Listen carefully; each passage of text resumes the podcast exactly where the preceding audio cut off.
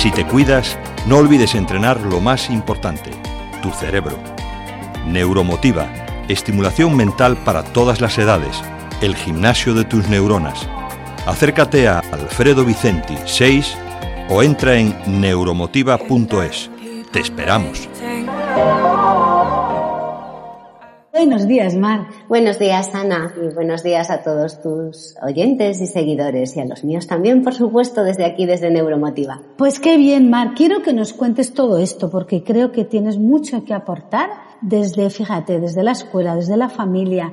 Eh, las dos somos muy conscientes de que un niño que no está bien va a ser un adulto con problemas y no se va a desarrollar feliz. Eh, bien, es fundamental, todos hemos sido niños, ¿no? Y sabes, Ana, que muchas veces trabajamos hasta con los adultos que reparen, que se, bueno, vuelvan a reencontrar con su niño interior.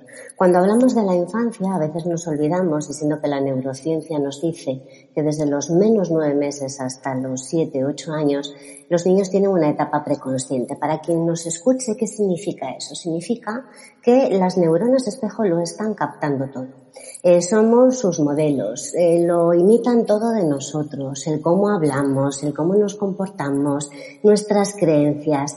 Entonces, bueno, eh, desde Neuromotiva, que es como se llama nuestro proyecto, lo que intentamos es precisamente limpiar todas esas emociones atrapadas que un niño tiene. ¿Cómo se manifiestan? Pues normalmente en conflictos.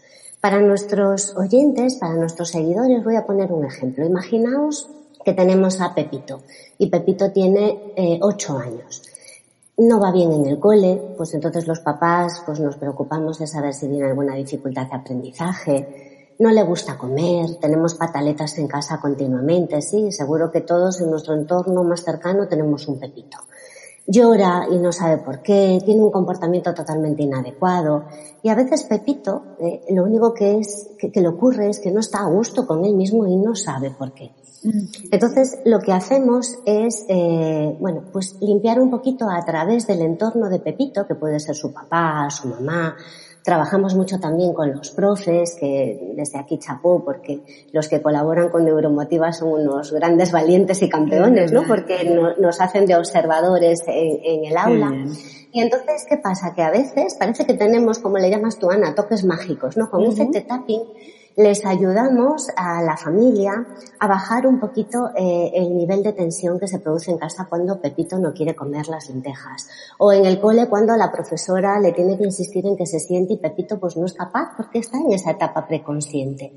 ¿Vale? Lo que hace es simplemente mostrar los sentimientos como le afloran a él, pero nos olvidamos de que Pepito no lo pasa bien porque sabe que lo juzgan, porque sabe que lo etiquetan, porque en el cole los niños se ríen de él, o luego su mamá pues le da premios o su papá premios o castigos según cómo te hayas comportado en el colegio. Entonces, sí es cierto que mi pasión son los niños, porque creo que son los más vulnerables y que, como bien decías tú antes, Ana, eh, un niño que eh, ha tenido una infancia, digamos, adecuada, una infancia con protección, con cariño, eh, con normas que también son muy importantes, va a ser un adulto, pues, resiliente. Entonces, bueno, mi pasión son los niños precisamente por eso, ¿no? Porque cuando viene a consulta un adulto y empezamos a tirar en la línea del tiempo para atrás, cuando le pregunto, ¿cuándo ha sido esa primera vez que te has sentido ansioso, que has creído que no has estado a la altura o que te haces bicho bola pequeñito? Y regresamos en el tiempo hacia atrás, tú sabes que solo trabajamos mucho en reimpronta matricial y de repente dice, ah, en casa de mi abuela, siete años, ocurrió esto, ¿no? Bien, pues eso es donde buscamos el origen de la emoción para sanar. Y, y no sé si te vale de marco, ¿no? Para ver que trabajamos en la escuela, en la familia, eso es. Realmente, cuando antes estabas comentando que, que nosotras como terapeutas eh, trabajamos mucho el niño interno, la niña interna, eh, me ha venido eh, la idea de que realmente nunca trabajamos con adultos. No, es cierto. Siempre trabajamos con niños porque es ahí donde se originan los primeros traumas y luego ya se repiten. O sea que si hoy me enfada mucho un político, realmente cuando empezamos a hacer tapping vemos que el político no es lo que de verdad me enfada. Lo que me está enfadando es que de niña eh, atendía, yo sentía que mi madre atendía más a otra persona y ese político me recuerda lo que fuera, ¿no? Pero siempre trabajamos como con niños, ¿no? Y me ha hecho mucha gracia esa idea.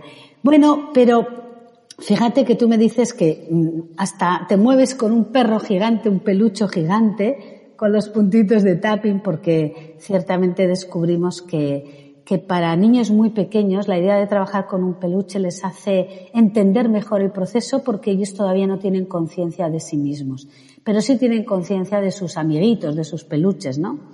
y trabajas en la escuela y trabajas con la familia, ¿qué recomendarías a papás, mamás que, vivan un conflicto con un niño? Dales una orientación de, de, aparte de que se puedan dirigir a ti, ¿no? Lo primero, y es una sugerencia, obviamente, como hacemos siempre desde Neuromotiva, es que el conflicto de por sí no es malo.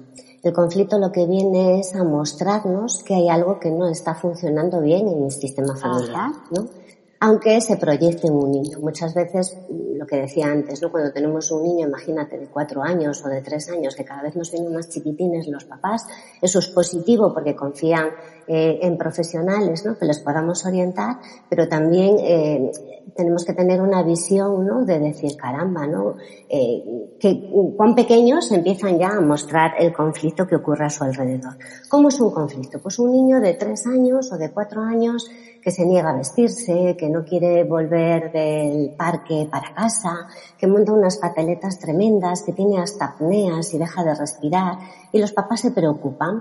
Entonces, ¿qué les diría a los papás o a los educadores que están trabajando con niños? Ante todo, tranquilidad. ¿Qué nos quiere decir ese conflicto? Porque a fin de cuentas es solo un comportamiento. ¿Mm? Si me permites, Ana, voy a poner un ejemplo que nos pasó hace muy poquito. Estaba de visita en un centro educativo, iba a hablar con la directora de otros programas que, nosotros trabajamos y estaba allí esperando en, el hall y veo como un grupo de profes estaban así como haciendo corrillo eh, y un estudiante del instituto de, tercero de la ESO en el medio. Y le preguntaban, bueno, aquí en gallego, porque estamos en Galicia, ¿no? Pero le preguntaban, ¿por qué rompiste la puerta?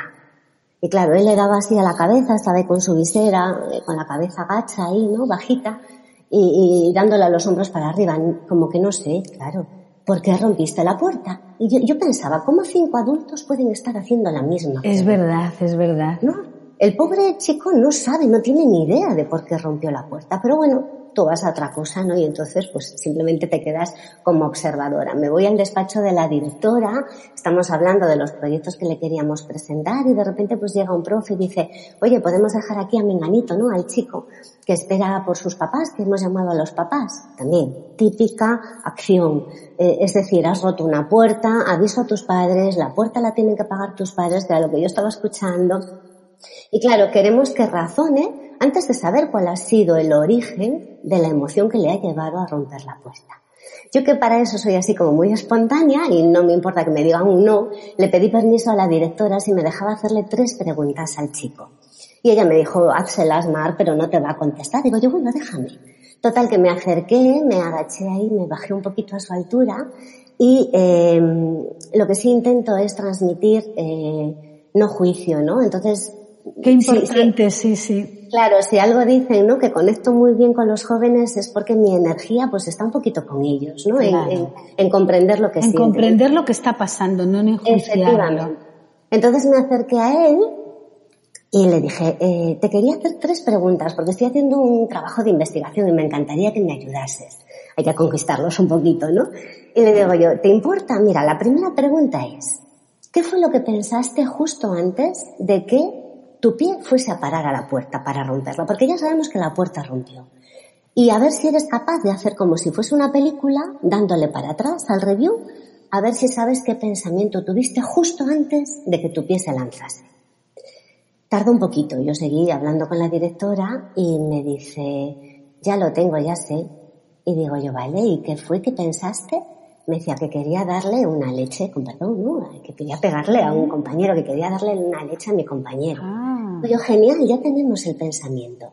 Digo yo, segunda pregunta. Vamos un poquito más para atrás a ver si eres capaz de recordar qué emoción o qué sentimiento tuviste antes de pensar que le querías pegar a un compañero de clase. Le das a la peli para atrás y cuando lo tengas me dices. Efectivamente, no tardó nada, Ana. Qué bien. Fue, casi instantáneo y me dice vergüenza. Ay, Digo, ya qué bueno. Vergüenza. Bueno, es cierto, el chico no era, no, estaba en su etapa más apetecible, la etapa de transformación que pasamos todos en la adolescencia. Pues sí. Y le pregunté, ¿qué palabra escuchaste o qué gesto viste para sentir vergüenza? Y me dice, lo que me dijo mi compañero fue que mi cara daba vómito. Fíjate. Claro, tú imagínate un niño de 13, 14 años que escucha en el aula, seguramente el otro sería el líder de clase o el guapo, o lo que nos ha pasado a todos, escuchar que tu cara da vómito. ¿Y qué hace eso? Se dispara un programa en ti. Se dispara ¿Cómo un canalizas esa ira? Claro, se destapa la caja de Pandora porque tú ya te has mirado al espejo muchas veces dándote asco. Pues sí. Entonces le hice la tercera pregunta que es crucial para mí, por eso trabajo desde ese enfoque sistémico. ¿Quién en tu casa su ira la manifiesta rompiendo cosas? Mm, Y tampoco tardó nada, Ana. claro, Ya dijo, mi padre. claro. Eso, es Antes de ayer rompió el mando de la luz por no darle una leche a mi hermana. Exacto. Entonces ahí tenemos el origen de la emoción y el patrón de conducta que somos el espejo de, nuestros jóvenes, para bien y para mal, ¿no? Entonces es tan importante encontrar el origen de la emoción. Si tú sanas esa vergüenza, luego da igual lo que escuche este chico, porque ya no se hablará así. Ya no se mirará al espejo y se dirá que se da asco o que su cara da vómito. Claro, ¿y qué diferencia de abordar ese conflicto desde este, este desgranarlo para sanarlo, ¿no? Al margen de que luego haya que pagar la puerta o no, pero en lugar de juzgarle al chaval, has hecho un comportamiento inadecuado y destructivo, bueno, lo ha hecho por algo. Claro, y además es que no tenemos esa, esa reflexión, ¿no? De decir, ¿de quién lo ha aprendido, no? Yo cuando viene esa niña de 3, 4 años que monta pataletas y que grita y que se desespera o que tira cosas, siempre les pregunto a los papás, ¿de quién es este comportamiento? Claro, de primeras me miran como muy mal, ¿no? Como diciendo, vengo yo aquí a una profesional, no les gusta, ¿no? A que me eche la culpa a mí, ¿no? Claro, eso sí lo hago en conjunto, pero como luego los suelo separar y hablo solo con la mamá, mientras que el papá espera y hablo solo con el papá, tenemos un espacio de confianza donde de repente está alguien que de ellos que dice, pues oye, es cierto, yo cuando me frustro un montón tiro con todo, ¿no? Pues Sí. ya está, ya lo tenemos, tampoco juzgamos, es un comportamiento también aprendido, aunque tengamos 30 años, pues lo hemos aprendido de nuestros papás o de nuestros profes. totalmente. Entonces, por eso le damos ese enfoque sistémico. Y es maravilloso cuando tienes también, eh, en el caso de este instituto, eh, lo menos importante es pagar la puerta o reponer la puerta. Lo menos importante es reponer o no reponer la puerta. Eso es parchear. Y es lo que a veces desde la psicología tradicional ¿no? Eh, se piensa que se hace parchear, cambiar la conducta. Bueno, pues hay que dar un pasito más allá. ¿no? Por eso antes me presentabas como coach y terapeuta emocional, es cierto. Intento integrar en mi caja de herramientas pues todo lo bueno que nos traen estas disciplinas. ¿no? Entonces, lo menos importante es pagar una puerta. Lo menos importante es eh, que realmente el, niño pida perdón o se disculpe. Lo grandioso aquí fue que el profesorado se dieron cuenta de que sanando esa emoción, el niño no iba a tener esa reacción, porque la mente es reactiva. Ni ellos tampoco, haciendo preguntas diferentes, que desde aquí, y vuelvo al inicio de la pregunta, que no me olvido, Ana, aunque a veces me enrollo. No, no, no, no, enróllate, ¿Qué le diríamos, qué le diríamos a estos papás o mamás que nos están escuchando?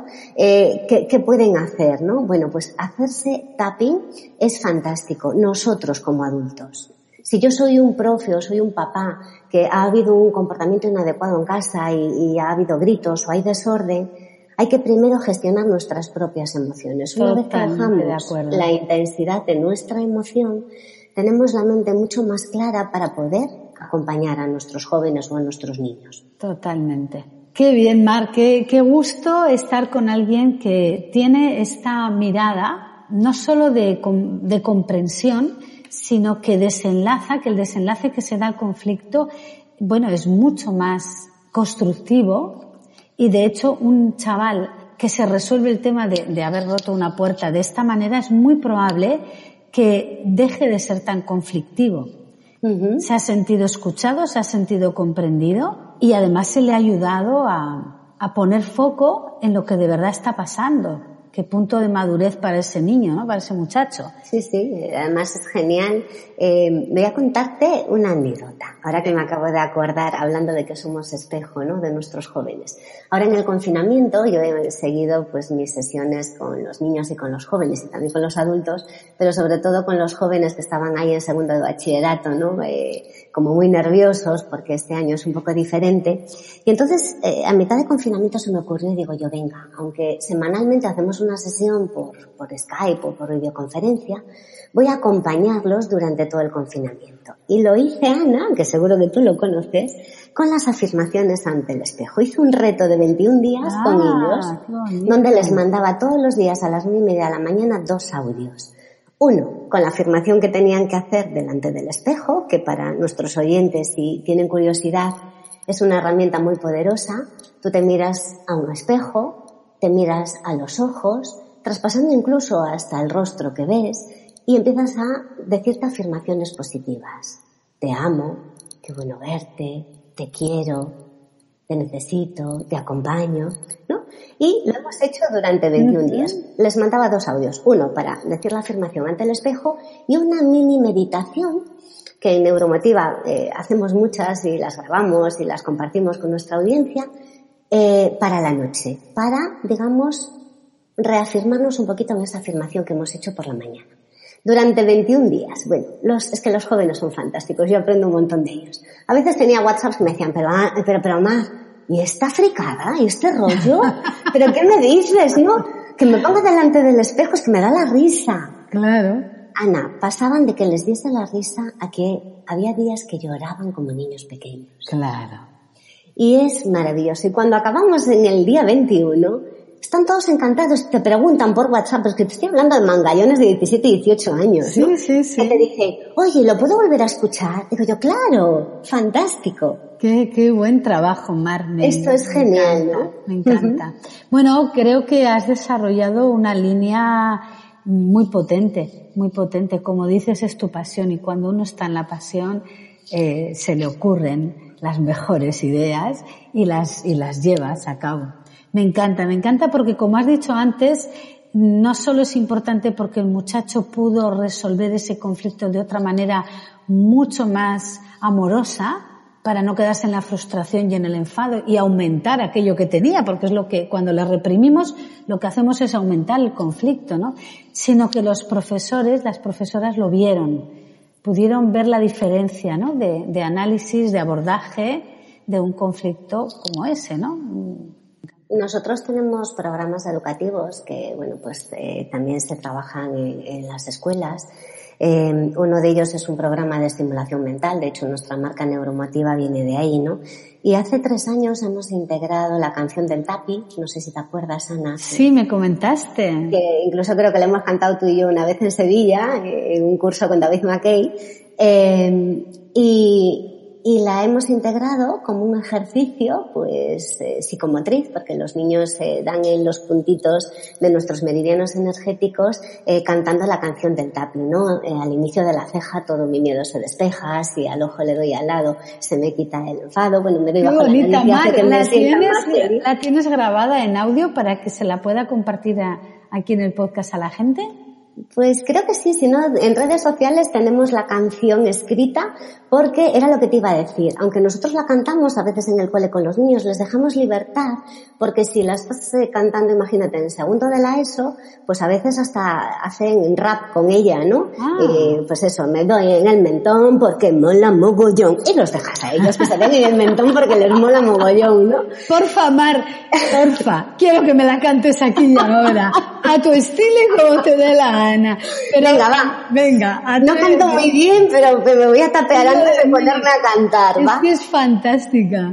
Bien, pues si nuestros oyentes, sé que nuestros neurofans conocen FT porque eh, promovemos la ducha higiénica emocional, ¿vale? Si somos adultos, simplemente darnos en los puntitos de FT, que Ana, tú también a, tus, eh, a tu gente, a tus seguidores se lo enseñas, eh, nos duchamos por fuera, pero también hay que ducharse por dentro. Entonces nosotros a los adultos les promovemos que simplemente se den en esos nueve puntos. Al inicio de la ceja, al lado del ojo, en el pómulo, bajo la nariz, en el mentón, debajo de la clavícula bajo la axila y arriba en la coronilla, ¿vale? Entonces, simplemente tres ronditas sin pensar en nada. Es como que hacemos limpieza de fondos, ¿sí?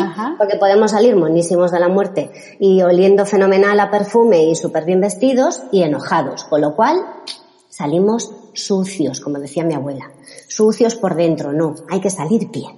Y en el caso de los niños, eh, a los papás les promovemos o bien con un peluche o que se lo hagan ellos a los niños antes de dormir o en el cole, como lo hacen también muchos profes. Y la canción, allá voy, venga, Como, como Bisbal en el escenario, allá voy. Allá vas. Al inicio de la ceja todo mi miedo se despeja, si al ojo le doy al lado se me quita el enfado, si me doy aquí debajo dejo de estar enojado. Y me doy bajo la nariz, hace que me sienta más feliz, si me doy en el mentón, mola, mola, mogollón, la clavícula he de dar porque me puede ayudar. Si me doy bajo el brazo, me estoy dando un gran abrazo y termino en la coronilla porque me sienta de maravilla. Qué bien, Mar. Qué bonita, me encanta y me encanta que, que la hayas eh, hecho partícipe a todo el mundo porque, bueno, vas a tener que grabarla en algún momento de alguna manera, ¿eh? Bueno, creo que se lo voy a pedir a alguien, ¿no? Que tenga pues un mejor...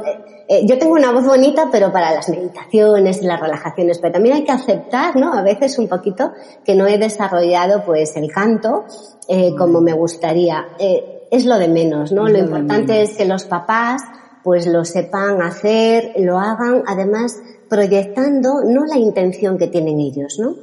Y cuento una anécdota. Una vez una mamá me decía, ay, Mar, es que de verdad, ¿eh?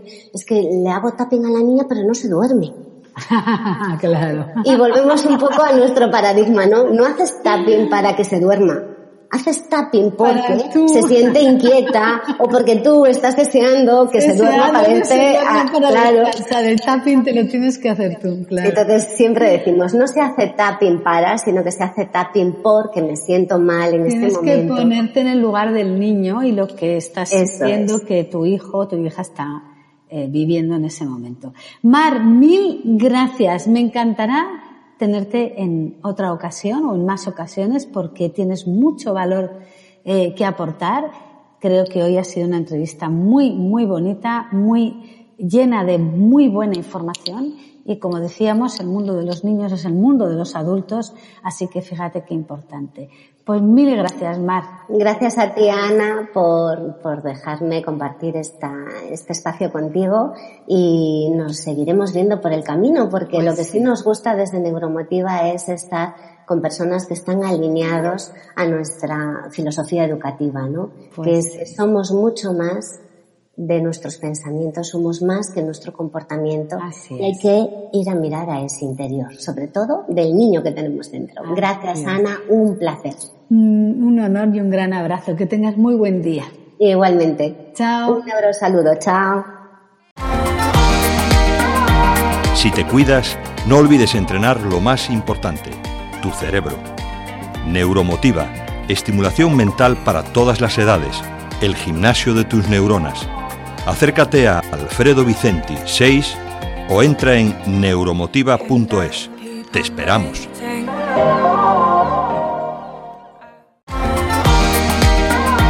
Si te cuidas, no olvides entrenar lo más importante, tu cerebro. Neuromotiva, estimulación mental para todas las edades, el gimnasio de tus neuronas. Acércate a Alfredo Vicenti 6 o entra en neuromotiva.es. Te esperamos.